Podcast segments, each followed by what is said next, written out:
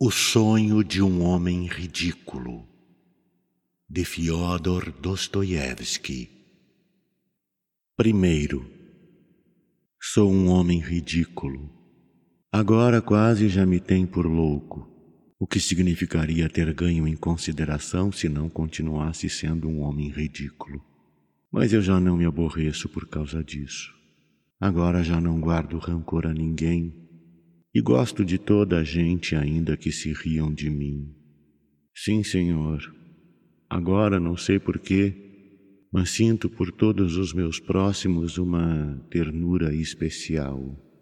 Teria muito gosto em acompanhá-lo no vosso riso, não precisamente nesse riso à minha custa, mas sim pelo carinho que me inspiram, se não me fizesse tanta pena vê-los. É pena que não saibam a verdade ah, oh, meu Deus, quanto custa isso de ser um só a saber a verdade? Mas isso eles não compreendem. Não, nunca compreenderiam isso. A princípio fazia-me sofrer muito a ideia de parecer ridículo. Não o parecê-lo, mas sê-lo. Eu sempre fui ridículo, e eu já o sabia talvez desde que nasci. Talvez já aos sete anos eu me apercebesse perfeitamente de que eu era ridículo. Depois fui para a escola e a seguir para a universidade, mas quanto mais aprendia, mais obrigado me via a reconhecer a minha condição de criatura ridícula, de maneira que todos os meus estudos universitários não tinham outro objetivo senão o de me demonstrarem e me explicarem a mim próprio, nas minhas meditações, que eu era um ser ridículo. E na vida me acontecia o mesmo com a ciência. Todos os anos aumentava e se fortalecia em mim o conhecimento da minha condição ridícula, em todos os sentidos. Toda a gente se ria de mim, mas ninguém sabia ou suspeitava sequer que se existia no mundo um homem que soubesse melhor do que todos eles como eu era ridículo, esse homem era eu próprio. E era precisamente isso que mais me enraivecia, que não soubessem. Mas disso eu tinha culpa. Fui sempre tão orgulhoso que por nada desse mundo teria confessado a ninguém. E esse orgulho ia crescendo também em mim com os anos. E se eu me tivesse permitido confessar a alguém, fosse a quem fosse, espontaneamente, que era um homem ridículo, teria imediatamente metido um tiro na cabeça na tarde do mesmo dia. Ah, quanto me fez sofrer na minha mocidade o medo de não poder, talvez, conter-me e dizer de repente eu próprio aos meus companheiros. Mas com o andar do tempo, quando me tornei um rapazote, e apesar de continuar reconhecendo cada vez melhor todos os anos essa terrível condição minha, fui me sentindo cada vez mais tranquilo. Não sei porquê, precisamente por alguma razão que ainda hoje ignoro. Talvez por essa altura ter se introduzido na minha alma o receio perante determinado conhecimento que humanamente era mais elevado que o meu eu, e que foi a convicção adquirida de que tudo neste mundo é, afinal, uno. Havia muito tempo que o pressentira, mas a convicção plena só assentou no meu espírito no último ano e de uma maneira súbita Senti de um momento para o outro que para mim tudo era diferente, que tanto me fazia que o mundo existisse como não. Pouco a pouco ia vendo e sentindo que não havia nada fora de mim. Me parecia que, de fato, a princípio tinham existido muitas coisas, mas adivinhei igualmente depois que antes também não tinha havido nada e que, se assim me parecera, foi por alguma razão. E pouco a pouco fui me convencendo que daí para diante também não haveria nada. A partir dessa altura até agora deixei de me preocupar mais com os mortais e quase, e quase não voltei a dar-lhes atenção. O que não tardou a refletir-se sobre as coisas mais insignificantes, pois me ocorria, por exemplo, quando andava pelas ruas, dar encontrões em toda a gente. E não se julgue que era por ir afundando em meditações. Isso não podia ser porque eu já tinha de pensar em tudo, tudo me era indiferente. ainda se ao menos me tivesse entregue à resolução de problemas. Mas não, nem um só resolvi na minha vida, e isso havendo-os aos pontapés. Mas como tanto me fazia, os problemas afastavam-se de mim sozinhos. E mais para adiante, de repente, soube a verdade. Soube a verdade no último mês de novembro, precisamente a 3 de novembro, e desde então não se apagou da minha memória nenhum pormenor da minha vida. Foi numa noite tão escura, tão escura como nunca vi outra tão tenebrosa. Voltava para casa, ali pelas onze horas da noite, e ainda me lembro que ia pensando em que não poderia haver noite mais escura e mais lôbrega, até em sentido físico. Havia chovido todo o dia, mas uma chuva extremamente fria e aborrecida. Uma chuva dessas que deprimem o ânimo a tal ponto que ainda me lembro de sentir hostilidade contra os homens. E de repente a chuva parou, e passou a sentir-se uma umidade terrível, ainda mais úmida e mais fria que a chuva, e de todos os lados levantou-se uma espécie de névoa que surgia de cada pedra da rua e de cada esquina. Quando, ao passar, uma pessoa se punha a olhar a rua de longe.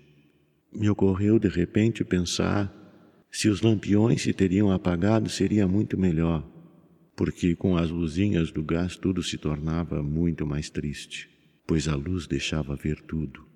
Eu mal comera naquele dia e desde o escurecer que tinha estado em casa de um engenheiro. Não tinha aberto a boca durante todo esse tempo e calculo que a minha presença os aborrecesse. Falavam não sei de que e de repente puseram a altercar, enredando-se na discussão. Mas no fundo nada daquilo os interessava de maneira nenhuma, isso sabia eu. E se se acaloraram, era por se acalorarem. Eu de repente fui e lhes disse: Deixem de discussões, que isso para vocês vem tudo a dar no mesmo. Eles, em vez de o levarem a mal, não fizeram mais nada senão rir-se de mim, porque eu não lhes tinha dito aquilo em ar de censura, mas porque tudo me era indiferente. Eles percebiam claramente que para mim tudo me era indiferente e achavam graça Enquanto eu ia pelas ruas pensando na extinção dos lampiões, me lembrei de erguer os olhos ao céu. Estava tremendamente escuro, mas distinguiam-se com toda a nitidez umas grossas nuvens claras que por ele vogavam desgarradas, desfeitas, e entre elas, no espaço vazio, grandes manchas negras. De súbito descobri numa dessas manchas uma estrelinha. Parei e me pus a observá-la atento. Fiz isso unicamente porque aquela estrelinha me sugeriu uma ideia. Decidi meter um tiro no corpo nessa mesma noite. Já dois meses atrás o tinha decidido assim solenemente, e apesar de estar tão mal de dinheiro como estava, arranjara um bonito revólver o qual tinha carregado naquele mesmo dia. No entanto, já tinham passado dois meses e o tal revólver continuava na minha gaveta. Tão indiferente me era tudo que queria esperar por um momento em que assim não fosse, embora ignorasse o motivo desse adiamento. E quando voltava para casa todas as noites, durante esses dois meses, julgava que ia ser essa a noite em que eu dava o tiro. Estava sempre à espera do momento. E de repente aquela estrelinha me sugeriu a ideia e resolvi terminantemente meter a bala no corpo nessa noite. Não sei por que é que me teria a estrelinha sugerido tal ideia, mas aconteceu que, enquanto olhava o céu, uma menina me acotovelou. A rua já estava deserta, completamente deserta, e não se via viva alma por aqueles arredores. Apenas ao longe um cocheiro dormia sobre a boleia de uma carruagem. Pode ser que a tal menina tivesse apenas oito anos. Trazia um vestidinho muito fino como agasalho trazia apenas um lenço, estava completamente encharcada pela chuva, mas o que mais me chamou a atenção foram seus sapatinhos, rotos e molhados, de tal maneira que ainda me parece estar a vê-los. Saltaram-me à vista de um modo estranho. De repente a menina bateu-me no braço e gritou não sei o que. Não chorava, mas proferia algumas palavras que não podia articular bem por causa do frio como um ladrido e todo o corpo lhe tremia. Estava tão assustada, era tal o seu medo, que no seu desespero não fazia mais senão balbuciar e gritar sempre o mesmo: Mã, mã. Voltei a olhá-la, mas não disse nada e segui o meu caminho. Ela continuou a correr atrás de mim, me puxando constantemente pelo braço e gritando nesse tom que, nas crianças assustadas, denota um desespero. Conheço esse tom. Ainda que a pequenina não exprimisse claramente o seu conflito por palavras, compreendi que a mãe estaria morrendo em casa ou que ali devia ter acontecido outra desgraça horrível e que ela saíra de casa para pedir auxílio a algum transeunte a fim de encontrar alguma coisa com que socorrer a mãe. Mas eu não segui na direção que ela me indicava. E até pelo contrário, comecei a afugentá-la do meu lado. A princípio disse que ia procurar um guarda noturno. Mas ela abriu as duas mãos, implorante, e continuou a correr atrás de mim, soluçante, ansiosa. Parecia que tinha medo de me perder. Eu então me adiantei e de repente bati com o pé no chão e ela deu um grito. Gritava angustiosamente: Meu rico senhor, meu rico senhor. Aí depois parou e de repente começou a correr pelo meio da rua onde se via um vulto, me deixando para importunar outro. Subi ao meu quinto andar. Tenho aí um quarto que aluguei de uma mulher. É um quarto miserável e pequeno. Tem apenas uma clarabóia no teto. O meu mobiliário compõe-se de um divã forrado de olhado, de uma mesa sobre a qual tenho os meus livros, duas cadeiras e uma poltrona. Esta velha, velhíssima, mas muito cômoda. Me sento nela, sendo a luz, e me ponho a pensar. No quarto ao lado, separado do meu apenas por um magro tabique, há três dias que já dura o regabofe. Vivia ali um capitão reformado que também tinha hóspedes. Seis homens. Estavam quase sempre jogando com o baralho velho e gorduroso. Nas noites anteriores se bateram, e de dois deles sabia eu que se tinham mutuamente puxado os cabelos. A dona da casa pensou em se queixar, mas não se atreveu por medo do capitão. Além dos citados vizinhos, havia também na casa uma senhora muito franzina e magra, uma provinciana com três filhos pequenos que já tinham adoecido até. Tanto ela como as crianças têm um medo ridículo do capitão, e sempre que tem hóspedes passam a noite em claro, tremendo e se persignando, e o menorzinho até sofre de convulsões de tão medroso. O tal capitão, sei muito bem, costuma algumas vezes pedir esmola aos transeuntes do Nievski Prospect e não se preocupa absolutamente nada com arranjar emprego, embora, coisa estranha, durante todo o tempo que tem estado na casa, nunca me tenha incomodado de maneira alguma. É certo que eu, desde o princípio, evitei o seu convívio e que fiz todo o possível por aborrecê-lo da primeira vez que veio ao meu cubículo me visitar, mas que gritem lá no seu quarto quanto quiserem. Isso me é indiferente. Eu passo a noite inteira sentado na minha poltrona e, para dizer a verdade, nem os escuto, a tal ponto que consigo me esquecer deles e dos seus gritos. Mas passo toda a noite em claro, já faz um ano que isso acontece. Fico sentadinho na poltrona até que clareia e sem fazer nada. Ler só leio de dia. Estou sentado e nem sequer penso em nada. Fico sentado tranquilamente e deixo o pensamento vaguear. A luz me consome numa noite. Sento-me na mesa, pego o revólver e o coloco na minha frente. Ainda me lembro de que, quando coloquei ali, Perguntei a mim próprio. Sim? E que respondi com toda tranquilidade. Sim. Por isso decidi meter uma bala no corpo nessa mesma noite. Eu sabia que nessa mesma noite haveria de esfacelar irremediavelmente a caixa craniana, mas não sabia quanto tempo haveria de continuar ali sentado até esse momento. E não há dúvida nenhuma de que teria um tiro na cabeça essa noite se não fosse por causa daquela pequenina. Segundo, mas vejam, apesar de tudo me ser indiferente, sentia, por exemplo, a dor. Sim, a dor eu a sentia. Se alguém me tivesse batido, teria sentido a dor. E o mesmo no terreno moral.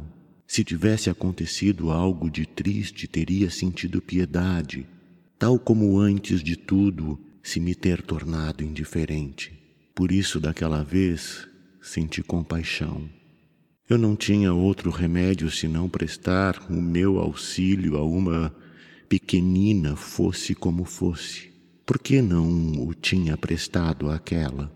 Porque, precisamente nesse momento, me ocorreu uma ideia. Quando ela me puxou pelo braço e me falou, me surgiu um problema para o qual não encontrava resposta. Era uma pergunta ociosa, mas, no entanto, me aborrecia. Me deixava de mau humor devido à conclusão lógica a que eu chegara a conclusão de que, uma vez que ia arrebentar com a caixa de miolos, tudo me devia ser indiferente.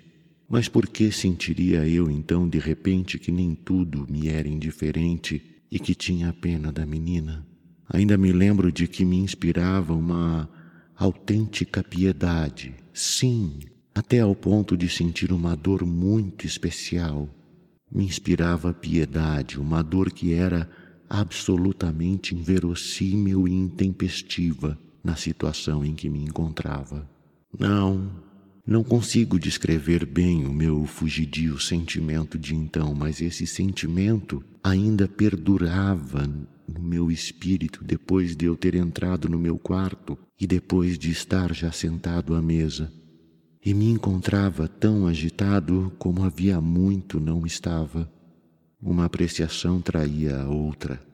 No entanto, é evidente que eu, apesar de ser um homem e não um zero, isto é, apesar de não me ter ainda transformado num zero, é evidente, repito, que estou vivo e, por conseguinte, ainda posso me aborrecer e sofrer sem sentir vergonha dos meus atos. Bem, quanto a mim, mas se eu, por exemplo, me mato dentro de duas horas. Que pode me importar essa pobre menina e que podem me incomodar a vergonha e o mundo inteiro? Me transformo num zero, num zero absoluto, e poderia realmente a consciência de que eu vou deixar de existir dentro em breve e, por consequência, de que tudo vai também deixar de existir, não ter a menor influência sobre o sentimento de piedade que inspira esse ser nem sobre o sentimento de vergonha pela brutalidade em que uma pessoa teria incorrido. Foi só por isso que eu bati com o pé no chão e lancei aquele grito tão furioso, porque queria demonstrar que eu não só não sentia piedade alguma, como também era capaz de cometer a grosseria mais desumana, já que dali a duas horas tudo estaria acabado e que já não existiria absolutamente nada. Vocês me acreditarão se eu lhes disser que foi só por isso que a afugentei? Estou absolutamente convencido disso. Naquele momento era para mim absolutamente evidente que a vida e o mundo dependiam quase unicamente de mim. Posso dizer mais ainda, que o mundo agora parecia quase criado para mim apenas, pois quando tivesse dado o tiro, o mundo deixaria de existir, pelo menos para mim. Isso para não falar sequer de que talvez realmente não houvesse nada mais para ninguém depois de mim e que talvez o mundo inteiro, quando o meu conhecimento se extinguisse, se desvanecesse imediatamente como uma visão, como um simples atributo desse conhecimento meu e deixasse de existir, pois talvez todo esse mundo e todos esses homens sejam unicamente eu mesmo. Lembro-me de que ia abandonando todas essas novas perguntas que me assaltam uma atrás das outras e pensava qualquer coisa completamente nova para mim. Tudo isso sentado na minha poltrona, sempre a pensar. E de repente, entre outros, me ocorreu um pensamento estranho. Se eu, por exemplo, tivesse vivido na Lua noutro tempo, ou no planeta Marte, e cometido aí alguma ação incrivelmente desonesta, a mais desonesta que imaginar-se possa, e devido a essa ação me tivesse visto aí ultrajado e desonrado de uma maneira como só às vezes pode se ver nos sonhos, sob o influxo de um pesadelo. e depois, na terra, não me abandonasse a recordação daquilo que eu tivesse feito nos outros planetas e soubesse, além disso, que jamais, fosse como fosse, havia de voltar a esses outros planetas, pergunto então: quando eu olhasse a lua aqui da Terra, tudo seria para mim indiferente ou não? Me envergonharia ou não, então, dessas minhas ações? Essas perguntas eram ociosas ou supérfluas, visto que ali estava o revólver diante dos meus olhos em cima da mesa e que eu sabia de certeza absoluta que aquilo havia de acontecer infalivelmente. Mas, no entanto, essas perguntas me pungiam e me molestavam. Me parecia que, afinal, não podia morrer sem ter de qualquer maneira resolvido esses problemas. Em resumo, aquela menina salvou-me pois devido àquelas perguntas adiei a minha morte. Entretanto, no quarto do capitão reinava silêncio. O dono da casa e os hóspedes tinham acabado de jogar e preparavam-se para dormir, embora sem deixarem de resmungar ou de se insultarem até o fim na sua bebedeira. Então aconteceu-me de adormecer de repente, coisa que nunca antes me acontecera, sentado na poltrona junto da mesa. Adormeci de um momento para o outro. Como se sabe, os sonhos são uma coisa muito estranha. Percebemos neles com uma clareza assustadora, com uma artística elaboração, certos pormenores, ao passo que passamos outros completamente por alto, como se não existissem, sucedendo assim, por exemplo, com o tempo e com o espaço. Creio que os sonhos não os sonha a razão, mas o desejo não a cabeça, mas o coração, e, no entanto, sobre que coisas tão complicadas passa às vezes a minha razão no sonho, coisas absolutamente incompreensíveis. Por exemplo, há cinco anos que morreu o meu irmão, mas eu costumo vê-lo frequentemente nos meus sonhos. Toma parte em tudo quanto me interessa. Falamos longamente de tudo quanto se possa imaginar, mas ao mesmo tempo tenho sempre a consciência e nunca me esqueço num momento que haja muito tempo que o meu irmão está morto e enterrado. Mas a que há é devido o fato de eu não estranhar de maneira alguma a sua presença, que não me espante que o morto se sente junto a mim e me fale. Por que não se revolta a minha razão? Mas já chega. Vou agora lhes falar do meu sonho. Sim, nesse tempo eu tive aquele sonho o meu sonho de 3 de novembro. Os senhores vão me dizer agora que se tratou apenas de um sonho. Mas é completamente diferente que fosse um sonho ou não fosse, uma vez que este sonho me tivesse revelado a verdade, porque uma vez que se reconheceu a verdade, depois que se vê a ela, já sabemos que é a verdade única, que fora dela não pode haver nenhuma outra, quer estejamos adormecidos ou acordados. Pois bem, se é um sonho por mim, eu o admito, mas essa vida que os senhores tanto apreciam, eu estava disposto a deixá-la me servindo do suicídio, ao passo que o meu sonho, o meu sonho, ah, o meu sonho veio me revelar uma vida nova, grande, maravilhosa. Atenção. Terceiro, Dizia eu que me deixara adormecer sem dar por isso. Me parecia que não fazia outra coisa senão continuar meditando acerca desses problemas. De repente pego no revólver, isto é, me pareceu que pegava nele em sonhos, que o aponto ao coração, ao coração e não à cabeça, quando afinal eu decidira antes meter um tiro na cabeça, irrevogavelmente na cabeça, e, para melhor precisão ainda, na fonte direita. Depois de apoiar o cano contra o peito, esperei um segundo, apenas um segundo, e a luz, a mesa e a parede começaram de repente a me cair por cima e a dançar. Apertei rapidamente o gatilho.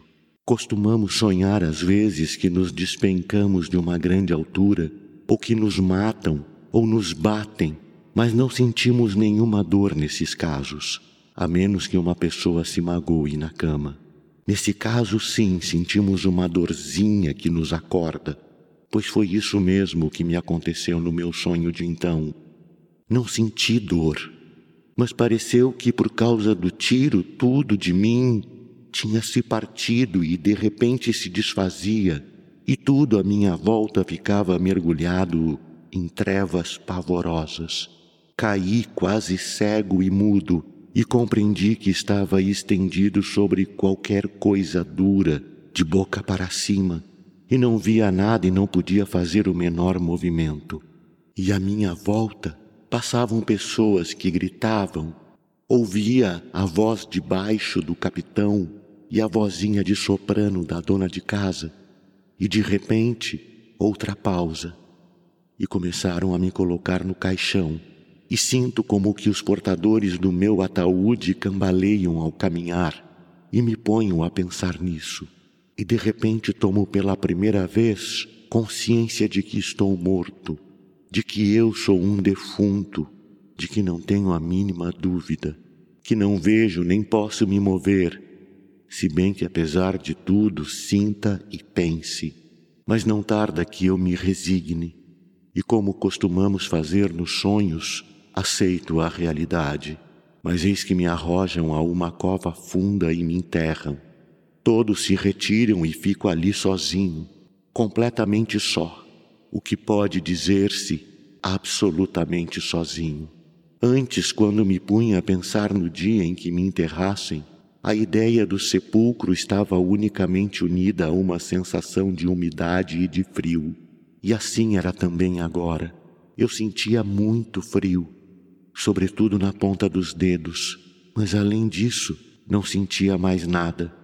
Jazia no sepulcro e coisa estranha. Não esperava nada, pois aceitava sem contradição a ideia de que um morto nada tem que esperar mas aquilo estava muito úmido. Não sei, não sei, entretanto, que tempo teria corrido, se uma hora, se alguns ou muitos dias. De repente, me vem bater no olho esquerdo que tinha fechado uma gotinha de água fria que tinha se infiltrado pela tampa do caixão. Decorreu um minuto e uma segunda gota me salpicou, depois uma terceira e assim sucessivamente sempre de minuto em minuto. Isso produziu em mim uma contrariedade violenta e de repente senti uma dor física no coração. É a ferida, pensei. Foi aí que a bala se alojou, mas a gotinha continuava a cair a cada minuto e sempre exatamente no meu olho esquerdo. Então eu gritei, não com a minha voz, visto que não podia fazer movimento algum, mas com todo o meu ser para o autor de tudo aquilo que me sucedia. Quem quer que sejas, se é que existes, e que há alguma coisa de mais razoável do que aquilo que me sucede, ordena também que imponha aqui o seu domínio. Mas se queres me castigar pelo meu insensato suicídio com a insensatez de continuar a existir, Fica sabendo que nada do que me esteja reservado pode se comparar com o desprezo que eu sentirei em silêncio, ainda que a minha tortura e o meu martírio possam durar milhões de anos. Gritei assim e depois calei. Teria durado perto de um minuto aquele profundo silêncio, e passado esse tempo tornou a cair sobre o meu olho fechado a já acostumada gota. Mas eu sabia Sabia de um modo infinito e inquebrantável que tudo iria mudar imediatamente. E eis que de súbito se abre o meu sepulcro. Isto é, eu não sei ao certo se me o teriam aberto. O certo é que um ser obscuro e para mim desconhecido se apoderou de mim e partimos ambos para os espaços interplanetários. E de repente recuperei a vista era noite, noite profunda, e nunca, nunca, nunca eu tinha visto obscuridade semelhante. Atravessamos os espaços siderais, já muito longe da terra. Não fiz pergunta alguma ao meu condutor. Esperava e sentia um orgulho imenso. Me assegurei de que não tinha medo e quase desfalecia de gozo ao pensar que não o tinha. Não sei quanto tempo teríamos voado assim pelos espaços, nem consigo imaginá-lo bem. Tudo aquilo aconteceu como costumam acontecer as coisas nos sonhos, ultrapassando as leis da razão, o espaço e o tempo, e ficando tudo limitado àquilo que o nosso coração sonha. Me lembro que, de súbito, no meio daquelas trevas, divisei uma luzinha. Será Sirius? Perguntei contra a minha vontade, pois não queria perguntar nada. Não, essa é a mesma estrelinha que tu viste entre as nuvens quando voltavas para casa, respondeu-me o ser que me conduzia, e do qual eu sabia somente que tinha um rosto humano. Mas coisa estranha, aquele ser não me era simpático e inspirava até uma profunda aversão. Eu tinha contado com o não ser absoluto e, partindo dessa hipótese, tinha decidido me matar. E agora me encontrava nos braços de um ser que não era, evidentemente, um ser humano, mas que nem por isso deixava de ser uma realidade. E era efetivamente. Portanto, há uma vida depois da morte. Pensei eu com essa estranha rapidez daquele que dorme, se bem que a essência fundamental do meu coração conservasse em mim toda uma profundidade. Já que tenho de existir outra vez e outra vez tenho de viver por mandato de não sei de que vontade inapelável, não quero que ninguém me vença nem me humilhe. Tu sabes que eu tenho medo de ti e é por isso que me desprezas, disse de repente para o meu condutor. Não tinha podido me conter e tinha-lhe feito a humilhante pergunta que trazia implícita a confissão e sentia no meu coração a dor do meu vexame como uma punhalada. O ser não respondeu à minha pergunta, mas senti subitamente que ele não me desprezava nem se ria de mim e que nem sequer se apiedava, e que o nosso voo tinha uma finalidade, uma meta desconhecida e misteriosa e que só a mim interessava. E o temor cresceu no meu coração Algo emanava do meu mudo condutor em silêncio, mas dolorosamente sobre mim, e me oprimia o coração. Atravessávamos obscuras e ignoradas esferas.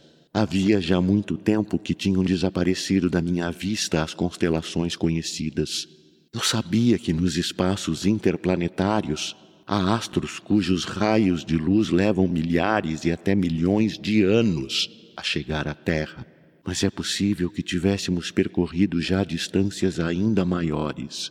Eu esperava, não sabia o que, e a nostalgia torturava o meu coração. E de súbito surgiu em mim um sentimento conhecido, familiar. Vi o sol. Eu sabia que não podia ser o nosso sol, o pai da nossa terra, o que engendrou a nossa terra, mas compreendi, em virtude não sei de que, com o meu ser, que aquele sol era um sol absolutamente como o nosso, que era a sua reprodução e o seu duplo. Um doce, animador sentimento encheu de prazer a minha alma. A preciosa corpórea força da luz que me tinha engendrado encontrou repercussão na minha alma e a fez ressuscitar. E eu senti a vida a vida de outrora pela primeira vez depois do meu enterro. Visto que existe o sol e é um sol completamente igual ao nosso, exclamei: Onde está a terra? E o meu companheiro me apontou uma estrelinha que despedia um brilho esmeraldino. Voávamos precisamente por cima dela. Como é possível existirem no universo tais cópias? Será essa verdadeiramente a lei do universo? E se essa é a terra, me diz, será uma terra como a nossa? Uma terra também desditada e pobre, mas não menos apreciada e querida, que inspire o mesmo doloroso amor aos seus mais ingratos filhos, como a nossa terra? Exclamei com um amor arrebatado, audaz, irreprimível por aquela terra sagrada, a lôbrega e enxovalhada terra que acabava de abandonar e a figura da menininha que eu espantara com um grito surgiu instantaneamente na minha memória. Hás de ver com os teus próprios olhos, respondeu meu companheiro e uma tristeza vibrava na sua voz. Nos aproximávamos velozmente do planeta. Ele se agigantava diante dos meus olhos e eu podia distinguir já os oceanos perceber depois os contornos da Europa e de repente acordou no meu coração uma grande e sagrada inveja. Como poderia existir uma cópia? E qual a finalidade de sua existência? Eu amo e só posso amar essa terra que acabo de deixar, na qual perduram ainda as gotas daquele sangue que, ingrato, derramei ao me desprender da vida. Mas nunca, nunca deixei de amar a nossa terra, e talvez até aquela noite em que a abandonei tivesse sido o momento em que a amei mais apaixonada e dolorosamente. Existe também dor nessa nova terra? Será que na nossa só podemos viver com a dor ou graças a ela? Não sabemos amar de outro modo, nem conhecemos outro amor. Eu quero dor para poder amar. Quero sim. Neste momento apenas anseio por poder beijar banhado em lágrimas a terra que abandonei. Eu não quero, não aceito nenhuma outra vida senão a da nossa terra. Mas o meu companheiro já tinha me deixado. Sem ter me apercebido, tinha chegado àquela outra terra, a clara luz solar de um dia de paradisíaca beleza. Creio que me encontrava numa daquelas ilhas que formam o arquipélago helênico, se não era, porventura, algum ponto da costa que ali circunda o mar Egeu. Era tudo tal como entre nós. Simplesmente tudo parecia encontrar-se numa disposição firme e resplandecer numa grande vitória, santa e finalmente conquistada. O mar suave, de um azul escuro, batia suavemente contra o litoral e cingia-se contra ele com um imenso, visível e quase inconsciente amor. As árvores sombrias apareciam em todo o esplendor da floração. Estou convencido de que as suas folhas inumeráveis me davam as boas-vindas com o seu leve e amistoso sussurro murmurando ignoradas palavras de amor. A relva ostentava uma verdura muito fresca e brilhante. Os pássaros cruzavam em bandos pelo ar, e os passarinhos pousavam sem ponta de medo nos meus ombros e nos meus braços e davam alegres pancadinhas com as suas asinhas trêmulas. E finalmente eu olhava e reconhecia também os homens daquela terra feliz. As pessoas se chegavam a mim espontaneamente me rodeavam e me davam beijos. Eram filhos do sol, filhos do seu sol. Como eram bonitos! Eu nunca vi na nossa terra homens tão belos. Quando muito poderemos encontrar nas crianças, nos mais tenros anos, um reflexo fraco e longínquo de semelhante formosura. Esses homens felizes tinham rostos claros e cheios de luz.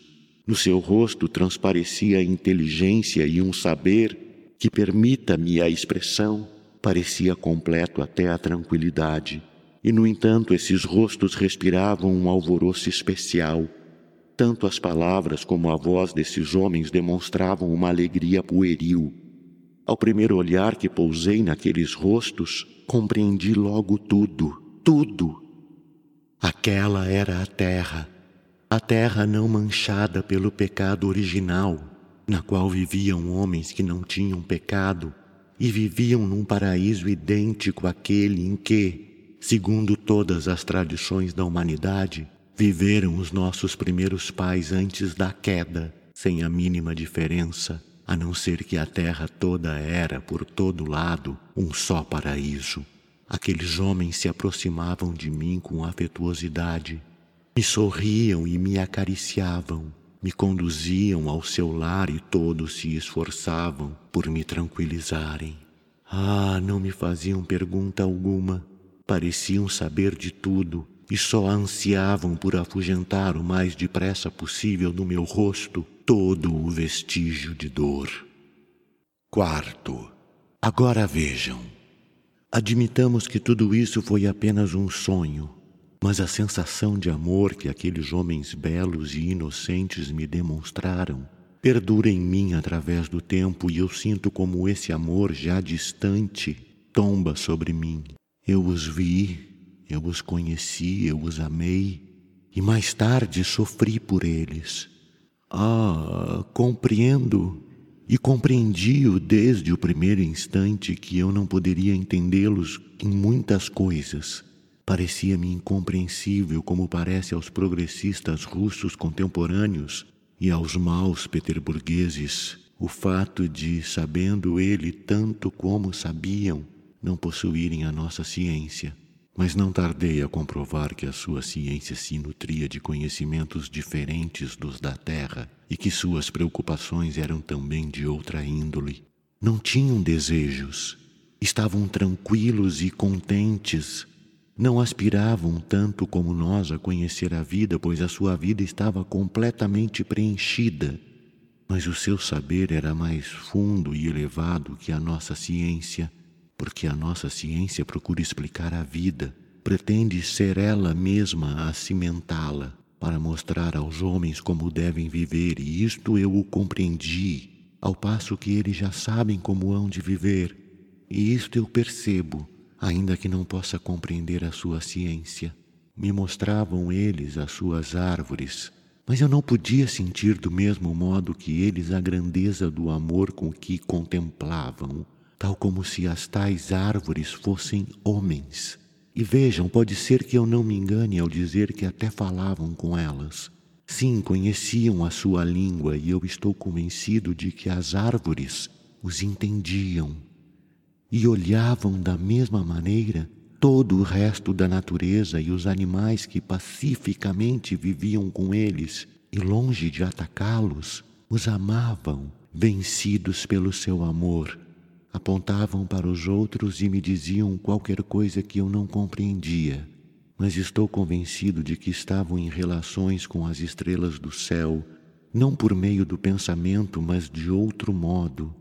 Ah, aqueles homens não se esforçavam para que eu os compreendesse. Amavam-se sem necessidade disso. Mas além disso, eu sabia que tampouco eles me compreenderiam jamais e por isso nunca lhes falei da nossa terra.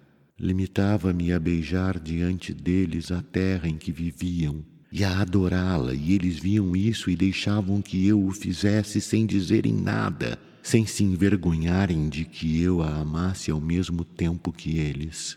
Não sofriam por minha causa quando, arrasado em pranto, lhes beijava os pés, pois sabia o amor com que me o pagavam. Às vezes perguntava a mim próprio, admirado, como poderiam eles ofender uma vez que fosse um homem como eu, ou como poderiam suscitar tão pouco em mim um sentimento de inveja ou de ciúme? Às vezes perguntava também a mim próprio como é que eu, como se fosse um embusteiro e enganador, não lhes comunicava algum dos meus conhecimentos de que, naturalmente, não tinham a menor ideia para fazê-los cair no espanto ou simplesmente por amor deles. Eram bonachões e joviais como crianças. Vagueavam por entre os seus bosquezinhos magníficos e floridas pradarias, entoando lindas canções e sustentavam-se dos frutos das árvores e do leite dos animais que os acompanhavam. Preocupavam-se pouquíssimo com a alimentação e com o vestuário. O amor existia também entre eles e geravam filhos, mas nunca verifiquei que fossem vítimas desses arrebatamentos de cruel lascívia que se apoderam de quase todos os homens desta nossa terra, de todos, sem exceção de nenhum, e que constitui a única origem de quase todos os pecados da nossa humanidade. Alegravam-se com os recém-nascidos como novos coparticipantes da sua felicidade não conheciam nem a luta nem a inveja e nem sequer sabiam o que isso fosse. Os filhos dos outros eram também seus filhos, pois formavam todos uma só família. Quase não tinham doenças, contanto com a morte. E os seus velhos extinguiam-se suavemente, como se dormissem, rodeados dos seres queridos, deitando bênçãos, sorrindo e acompanhados pelos seus olhares claros e alegres. Nunca vi dor nem lágrimas à cabeceira de um moribundo, mas um amor exaltado até o êxtase, até um fervor tranquilo e puro. Se poderia quase acreditar que até depois da morte continuavam em comunicação com os seus mortos e que ela não interrompia sua vida terrena. Mal me compreendiam quando eu os interrogava acerca da vida terrena, mas pelo visto estavam tão convencidos de sua existência que nem por um momento se lembravam de pô-la em dúvida. Não tinham templos, mas mantinham-se numa identificação vital com o todo. Não professavam crença alguma, mas possuíam a convicção de que, quando as suas alegrias terrenas tivessem alcançado os limites da natureza terrena, viria para todos eles, tanto para os vivos como para os mortos, um mais íntimo contato com o todo. Aguardavam alegremente esse momento, mas não ansiavam por que chegasse, nem sofriam por causa disso. Tinham já como que o seu gozo antecipado na sua alma e comunicavam-no entre si uns aos outros. À noite, antes de adormecerem, cantavam em coros harmoniosos. Exprimiam nessas canções vespertinas os sentimentos que experimentavam durante o dia e gabavam e estimavam o dia que tinham passado. Exprimiam nessas canções vespertinas os sentimentos que experimentavam durante o dia e gabavam e estimavam o dia que tinham passado, despedindo-se dele. Louvavam a natureza, a terra, o mar e os bosques. Louvavam-se e se elogiavam mutuamente nas suas canções, da mesma maneira que louvam as crianças. As suas canções eram singelas, mas punham nelas o seu coração e aos corações elas chegavam. E não só nas suas canções, mas na sua vida toda, não faziam outra coisa senão amarem-se uns aos outros. Era, na verdade, uma vida de amor recíproco, uma vida grande, universal amor. Mas alguns dos seus cânticos, que tinham uma expressão triunfal e inspirada, não consegui compreendê-los. Por mais que entendesse a sua letra, não podia penetrar todo o seu sentido.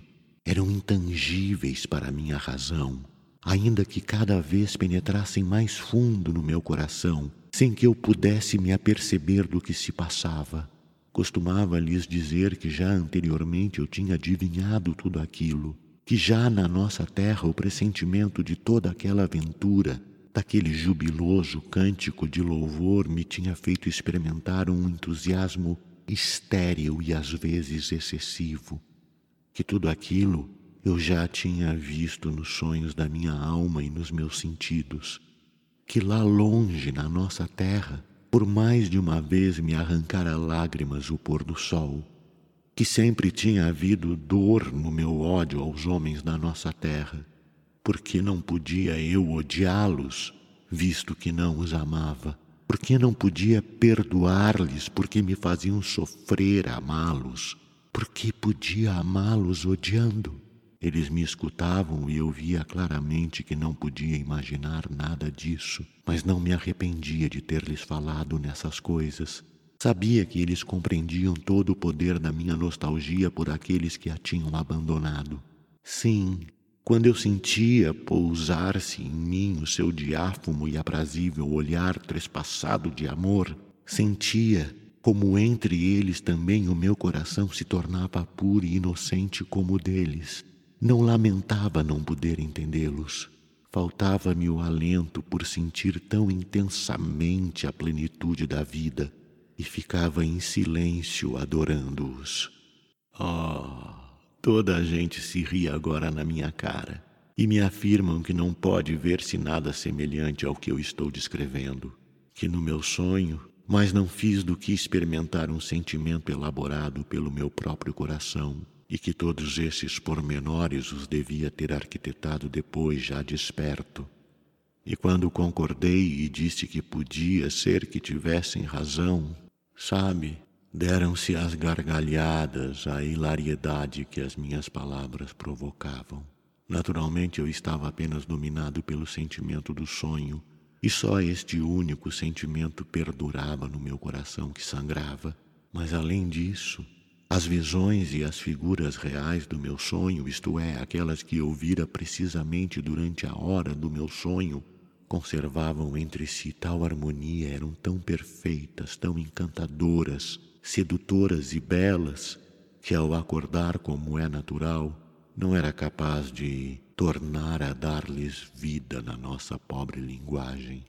Por isso tiveram naturalmente que empalidecer na minha consciência e se desvanecerem, e talvez por isso me sentisse realmente obrigado a imaginar depois inconscientemente os pormenores, os quais teria encomendado decididamente a missão de reproduzir, dado o meu apaixonado desejo, que era, de certo modo, pelo menos, o sentimento principal.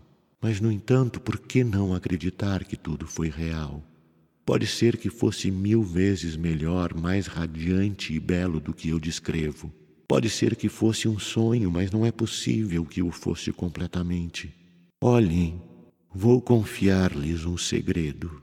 Talvez tudo isso nem sequer de longe fosse um sonho, pois sucedeu nisto algo do gênero, algo tão real até a saturação, que uma pessoa nem sequer teria podido sonhá-lo. Pode ser que fosse a minha alma que engendrasse esse sonho. Mas como ela poderia ter engendrado sozinha essa terrível verdade que eu senti mais tarde? Como teria podido eu imaginá-la ou sonhá-la o meu coração sozinho? Seria possível que o meu insignificante coraçãozinho e a minha humilde e caprichosa razão tivessem podido acender a semelhante revelação da verdade? Ah, Julguem os senhores por si mesmos. Até este momento não falei no caso, mas agora vou dizer a verdade toda. A conclusão, a conclusão foi eu ter estragado tudo aquilo. Quinto. Sim, sim. A conclusão foi eu ter estragado tudo. Como isso foi, é que eu já não sei. Já não lembro como é que sucedeu. O sonho durou milhares de anos e apenas me deixou uma impressão de conjunto. Só me lembro de que a queda do pecado original fui eu, como uma espantosa estricnina, pestífero bacilo que devasta a terra, assim devastei eu toda aquela terra inocente e feliz. Aqueles homens aprenderam a mentir, tomaram gosto à mentira e reconheceram como eram belos. Oh, Pode ser que a princípio o fizessem inocentemente por puro jogo, por diversão, que apenas se tratasse de um bacilo, mas esse átomo de mentira se enraizou nos seus corações e foi do seu agrado. Não tardou que deles derivassem a voluptuosidade, e essa voluptuosidade engendrou a inveja, e esta a crueldade. Ah, não sei, eu já não me lembro como. Mas não tardou que se vertesse a primeira gota de sangue. A princípio apenas sentiram espanto, mas depois se assustaram e começaram a se afastar um dos outros. Vieram as censuras e as incriminações, conheceram a vergonha e a erigiram em virtude. Surgiu o conceito da honra e cada bando se uniu à sombra da sua bandeira. Começaram a torturar os animais e os animais se afastaram deles. Foram se ocultar nos bosques e se tornaram seus inimigos. Se iniciou a luta pela separação, pela particularização, pela personalidade, pelo teu e pelo meu. Começaram a falar várias línguas, conheceram a dor e tomaram gosto dela ansiavam pelo sofrimento e diziam que a verdade só se comparava pelo preço do martírio. Depois surgiu a ciência. Como se tinham tornado maus, deram em falar de fraternidade e de humanidade e compreendiam estas ideias. Como tinham se tornado criminosos, inventaram a justiça e redigiram códigos para encerrarem neles e, para assegurar o cumprimento desses códigos, ergueram a guilhotina. Mal se recordavam daquilo que tinham perdido e não queriam acreditar que, alguma vez, tivessem sido inocentes e felizes. Riam-se até da possibilidade dessa sua felicidade passada e a taxavam de sonho fantástico. Nem sequer podiam fazer uma ideia desse estado e acontecia além disso uma coisa estranha. Agora que tinham perdido toda a fé na felicidade pretérita, e a classificavam de fantasia, empenhavam-se a tal ponto a voltar a ser inocentes e felizes, que se ajoelhavam como crianças ante os desejos dos seus corações. Adoravam esses desejos, erguiam templos a eles e oravam a sua própria ideia, ao seu próprio querer, ao mesmo tempo que continuavam a acreditar com uma convicção inabalável na possibilidade de cumprirem e realizar essa ideia apenas de implorarem por ela de joelhos.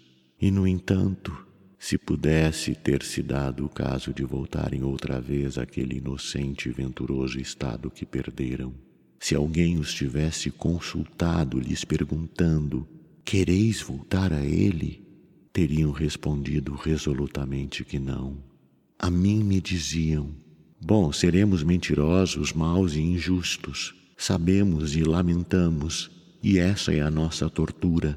E talvez por isso nos atormentemos e castiguemos mais do que faria esse juiz misericordioso que há de nos julgar no futuro, mas cujo nome nos é desconhecido. Mas em compensação possuímos a ciência, e graças a ela haveremos de tornar a encontrar a verdade então vamos aceitá-la já com consciência.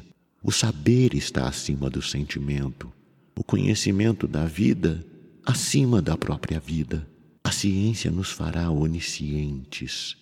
A onisciência conhece todas as leis, e o conhecimento da lei da felicidade está acima da própria felicidade. Era assim que eles me falavam, e a avaliar por tais palavras, cada um deles se tornaram mais apreciadores de si mesmos do que dos outros, se tinham valorizado a si mesmos mais do que tudo no mundo. Sim, e não poderia ter sido de outro modo. Tornaram-se todos tão ciosos do seu eu que cada um se afanava por rebaixar, oprimir e diminuir o eu do próximo por todos os meios possíveis. E só nisso se resumia a sua vida. Foi desenvolvida a escravatura e surgiram até escravos voluntários. Os fracos se submeteram com gosto aos mais fortes, mas com a condição de que estes os ajudassem a subjugar os mais fracos do que eles. Surgiram entre eles profetas que lhes falavam do seu orgulho chorando, da perda da medida e da harmonia do sentimento do pudor. Mas eles riam e troçavam desses profetas e acabavam por lapidá-los. Correu sangue sagrado sobre os umbrais do templo, mas também haviam homens que começaram a discutir a maneira de voltar a uni-los a todos, sem que deixassem, entretanto, de querer a si mesmos mais que a ninguém, nem prejudicar aos outros, para que todos tornassem assim a viver em comum, formando uma só amistosa e concorde sociedade. Essa ideia foi entre eles causa de grandes guerras. Todos os beligerantes acreditavam ao mesmo tempo que a ciência, a onisciência e o instinto da própria conservação obrigariam finalmente os homens a se unirem numa sociedade razoável e cordata, para o que, no entanto, se esforçavam os oniscientes, a fim de acelerar as coisas, por exterminar todos os não oniscientes e a quantos não compreendiam a sua ideia, a fim de que não fossem um obstáculo para o seu triunfo. Mas não tardou que diminuísse o sentimento geral da própria conservação e surgissem voluptuosos e soberbos que proclamavam abertamente que desejavam tudo ou nada. Foram registradas proezas de todo o gênero. E quando não conseguiam nada com elas, restava o recurso do suicídio.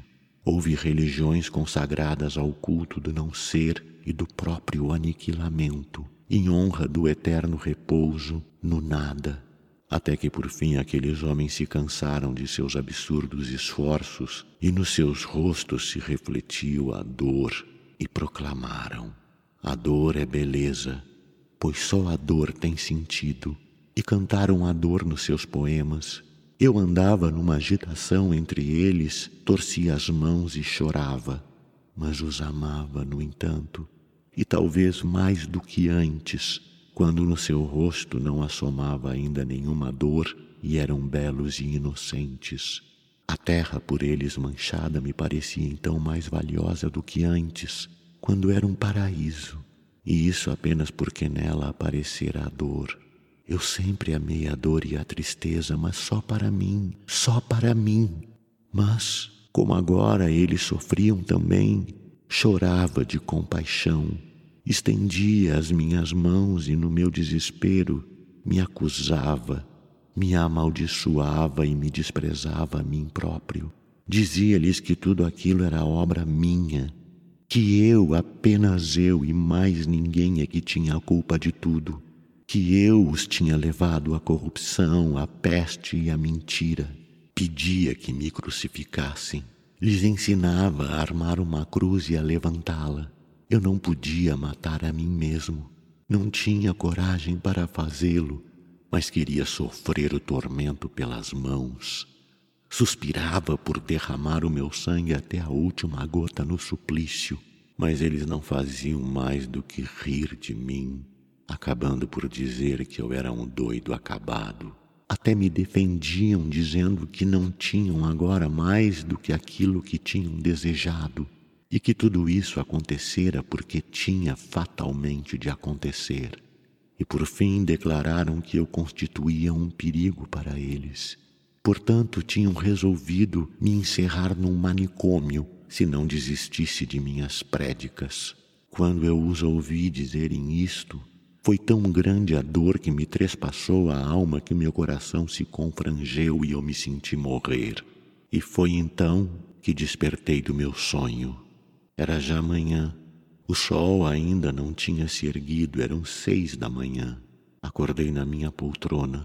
A luz se tinha extinguido completamente. No quarto contíguo dormiam o capitão e a sua gente, e na casa reinava um estranho silêncio. A princípio estremeci assombrado. Nunca me tinha acontecido nada de semelhante. Até as coisas pequenas me impressionavam. Por exemplo, jamais adormecera dessa maneira na poltrona. E depois, enquanto me punha de pé e acabava de despertar, fixei de repente a vista no revólver, no revólver carregado, mas no mesmo instante joguei-o para longe. Oh, vida, grande, sagrada vida! Abri os braços e invoquei a verdade eterna. Soluçava. Entusiasmo, um entusiasmo incomensurável enchia o meu ser. Sim, vida e anunciação. A anunciação ficou decidida para mim naquele mesmo instante, decidida para toda a minha vida. Irei e anunciarei. O que? A verdade, uma vez que a vi, que a vi com meus próprios olhos e reconheci toda a sua magnificência. E desde então anuncio a boa nova. Eu amo a todos e mais que a ninguém aqueles que se riem de mim. Por que amo mais a estes? Não sei, nem tampouco posso explicar, mas é assim. Dizem que estou enganado, mas se agora estou enganado, como será para adiante? Sim, é provável que tenham razão. Estou enganado e quanto mais estiver, talvez seja pior. Provavelmente ainda incorrerei em erro com frequência até aprender como é que se deve predicar, isto é, com que palavras e com que atos, pois é difícil saber. Agora já é para mim tão claro como a luz. Mas escutem uma coisa: quem é que não erra? E, no entanto, todos se afadigam por um mesmo objeto. Todos, desde o sábio ao último criminoso, simplesmente procedem de maneira diversa. É esta uma verdade já velha. Mas eis aqui outra nova. Eu não posso me enganar assim tanto, pois eu vi a verdade. Eu sei. Os homens podem se tornar belos e felizes sem que para isso tenham de deixar de viver na terra. Eu não quero nem posso crer que a maldade seja o estado normal do homem mas eles troçam dessa minha crença. Não acreditam em mim. Eu vi a verdade. Não que a tenha descoberto com a minha inteligência, não. Eu vi o que se chama ver e o seu rosto vivo preencheu minha alma para toda a eternidade. Eu a vi numa integridade tão completa que, como poderia acreditar agora que essa verdade não possa existir também entre os homens? E como? Como poderia eu estar enganado? Talvez ande um pouco desorientado. É possível também que empregue palavras estranhas, mas isso não deve durar muito. A imagem viva do que vi viverá em mim eternamente e me servirá de norte e de guia. Ah, eu estou muito contente e esperançoso. E não me cansarei de andar, ainda que peregrine durante mil anos. Olhem, a princípio queria esconder de vocês que tinha sido o causador de sua perdição.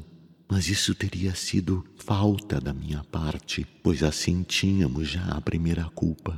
Mas a verdade me dizia ao ouvido que eu mentia, me salvava do erro e me dirigiu para o caminho reto. Mas eu não consegui saber como é que alcançaram o paraíso, pois não consigo exprimi-lo por palavras. Perdi as palavras no sonho pelo menos todas as palavras necessárias, as mais precisas.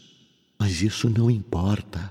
Eu caminharei por esses mundos e anunciarei a boa nova uma vez que vi com meus próprios olhos, ainda que não possa exprimir o que vi. Mas isso é precisamente que não podem compreender os trocistas.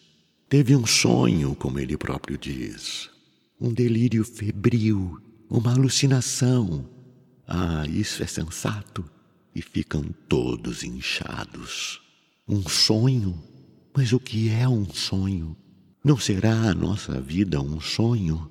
Esperem que ainda vou dizer ainda mais. Bem, admitamos que isso nunca venha a se realizar e que este paraíso não chegue nunca a ser uma realidade. Eu próprio admito isso.